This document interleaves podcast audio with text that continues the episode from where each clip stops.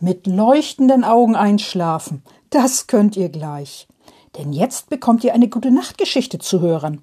Erst werden eure Augen leuchten und danach könnt ihr ruhig und glücklich einschlafen.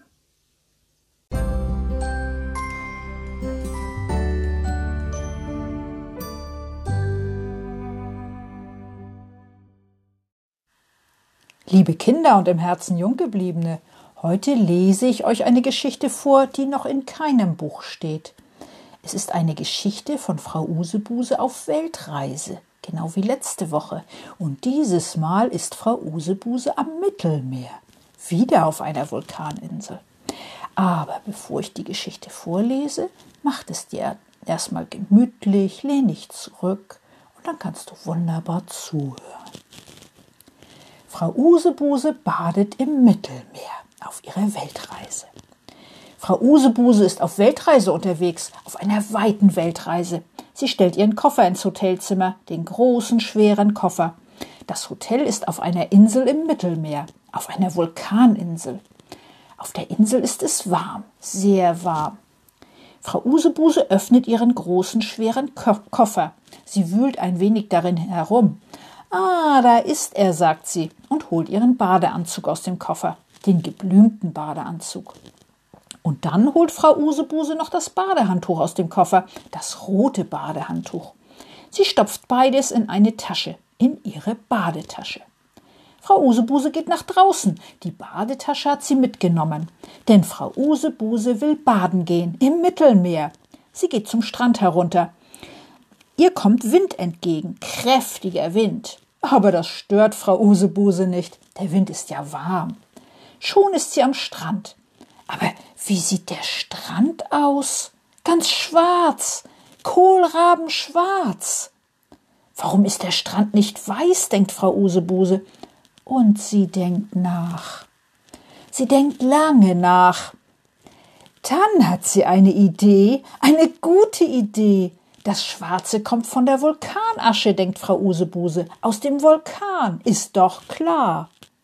Frau Usebuse findet einen gemütlichen Platz am Strand, am schwarzen Strand am Mittelmeer. Dort zieht sie sich ihren Badeanzug an, den geblümten Badeanzug, und geht zum Wasser. Im Wasser sind Wellen, große Wellen. Die Wellen kommen vom Wind. Ob das Wasser wohl kalt ist, fragt sich Frau Usebuse. Da spült ihr eine große Welle das Wasser direkt um die Füße. Oh, das Wasser ist ja warm, ruft Frau Usebuse, wie in der Badewanne. Das ist schön. Sie geht ein paar Schritte weiter und steht bis zu den Knien im Wasser. Da kommt eine große Welle und spült den Sand unter Frau Usebuses Füßen weg. Frau Usebuse plumpst ins Wasser auf ihren Hintern. Huch, bin ich nass, denkt Frau Usebuse. Wie schön. Sie bleibt im Wasser sitzen. Das Wasser geht ihr bis zum Bauchnabel.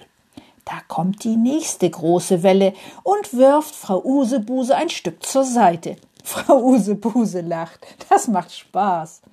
Frau Usebuse schaut ins Meer. Da kommt schon wieder die nächste Welle. Diesmal ist es eine kleine Welle. Sie wackelt nur ein wenig an Frau Usebuse. Das kitzelt ein wenig und Frau Usebuse lacht schon wieder. Ja, doch da kommt eine große Welle. Eine riesengroße Welle. Die Welle ist so groß, dass sie Wasser in Frau Usebuses Gesicht, Gesicht spritzt. Brrr, ist das nass. Frau Usebuse schüttelt sich und lacht dabei. Das macht Spaß. Frau Usebuse sitzt lange im Wasser und lässt, lässt sich von den Wellen nass spritzen. Und ab und zu wirft eine Welle sie auch um. Dann liegt Frau Usebuse auf dem Rücken im Wasser und lacht und setzt sich schnell wieder hin, um auf die nächste Welle zu warten. Das macht Spaß, so viel Spaß. Doch irgendwann wird Frau Usebuse müde. Oh, sehr müde. Sie geht aus dem Wasser und trocknet sich ab.